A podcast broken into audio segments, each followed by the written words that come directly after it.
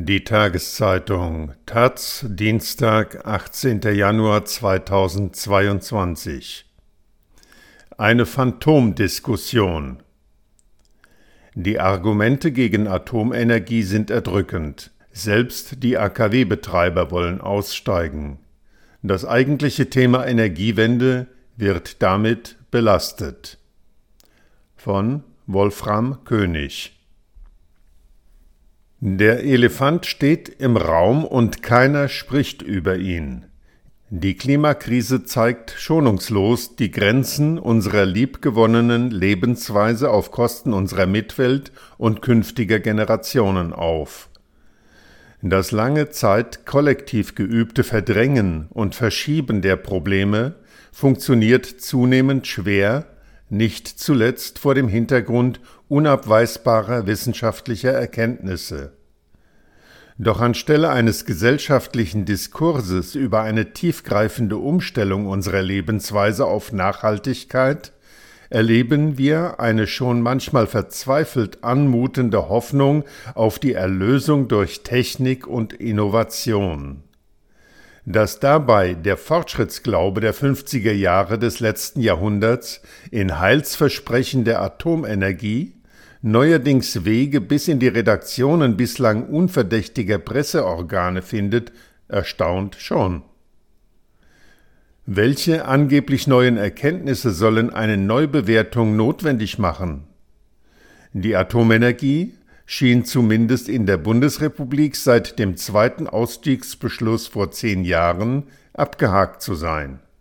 Und auf kürzlich von meinem Bundesamt angestrengte Forschungsvorhaben zur nüchternen wissenschaftlichen Einordnung von sogenannten neuen Reaktortypen Small Modular Reactors und Wunderwerken der radioaktiven Abfallbeseitigung Partitionierung und Transmutation kam aus dem politischen Raum der Kommentar, ich möge bitte keine schlafenden Hunde wecken.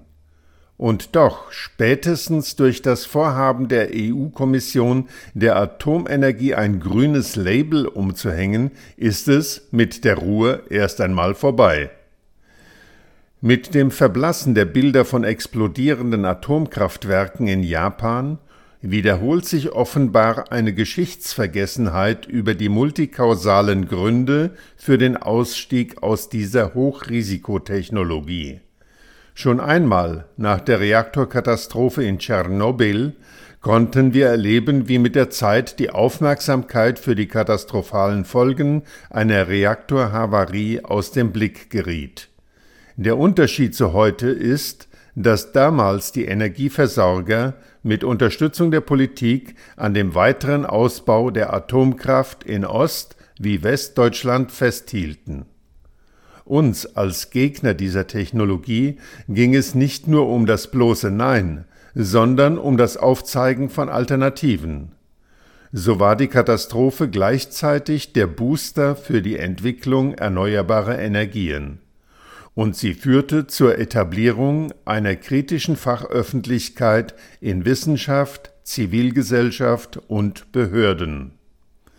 Heute erleben wir ähnlich wie damals erneut eine Kampagne für den Segen des Atomstroms. Um es kurz zu sagen, keines der jetzt ins Feld geführten Argumente, warum Atomstrom nachhaltig sein soll, ist neu und kann fachlich eine Abkehr vom Ausstieg legitimieren. Atomenergie ist teuer, zerstört die Umwelt und gefährdet die Menschen bei der Brennstoffgewinnung. Sie ist risikoreich, erzeugt hochgefährliche Abfälle und, was gerne vergessen wird, sie fördert die Verbreitung von technischem Know-how zum Einstieg in die atomare Bewaffnung. Nur eines ist an dieser Technik wirklich nachhaltig. Mit unseren hochradioaktiven Abfällen müssen sich unabsehbar viele Generationen beschäftigen, ohne jemals eine eigene Entscheidungsmöglichkeit für den Eintritt in diese Technologie gehabt zu haben. Generationengerechtigkeit sieht anders aus. Die sogenannten neuen Reaktortypen oder Techniken können diese grundlegenden Probleme nicht lösen. Die Analyse der genannten Konzepte fällt vielmehr ernüchternd aus.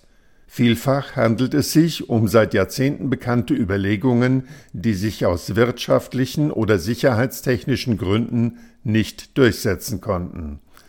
Bei anderen handelt es sich um Konzeptstudien, die bisher nie großtechnisch erprobt wurden und somit aus sicherheitstechnischer Sicht noch gar nicht bewertbar sind. Und kein Konzept könnte auch nur ansatzweise rechtzeitig zur Verfügung gestellt werden, um beim Kampf gegen den Klimawandel zu helfen. Von den häufig ins Feld geführten kleinen Reaktoren müssten weltweit mehrere tausend bis zehntausend Reaktoren neu gebaut werden, nur um auf den Anteil der Energieerzeugung zu kommen, der heute von den weltweit 400 Reaktoren produziert wird. Das entspräche dann rund 10 Prozent des weltweiten Energieverbrauchs, immer noch zu wenig, um einen spürbaren Akzent bei der CO2-Reduzierung zu setzen. Ebenso ist die Forderung einer verlängerten Laufzeit einzuordnen. Ganze drei Reaktoren können in Deutschland bis Ende dieses Jahres Energie ins Netz einspeisen und somit ihren Anteil von voraussichtlich etwas über fünf Prozent des Gesamtstrombedarfs beitragen. Sind wir wirklich gut beraten, hierfür die Axt an einen mühsam, aber von allen Parteien mit Ausnahme der AfD getragenen Ausstiegsbeschluss anzulegen, der einen gesellschaftlichen Großkonflikt befriedet hat? Die Realisierungschance wird dieses Mal schon von den Betreibern der Atomkraftwerke beantwortet. Alle haben einem derartigen Ansinnen eine klare Absage erteilt. Und auch keine der übrigen Anlagen verfügt mehr über eine Betriebsgenehmigung. Fakt ist, in Deutschland geht die Atomproduktion spätestens in elf Monaten zu Ende. Neubauten von Atomkraftwerken sind gesetzlich ausgeschlossen.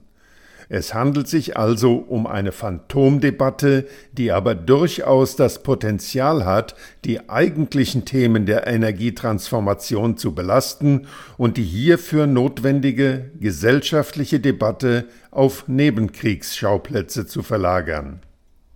Der Ausstieg aus der Atomenergie löst nicht die Klimakrise, er macht aber in Deutschland einen gemeinwohlorientierten Weg frei.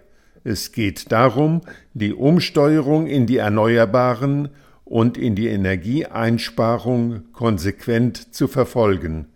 Die Weichen hierzu werden jetzt gestellt. Lasst uns darüber reden.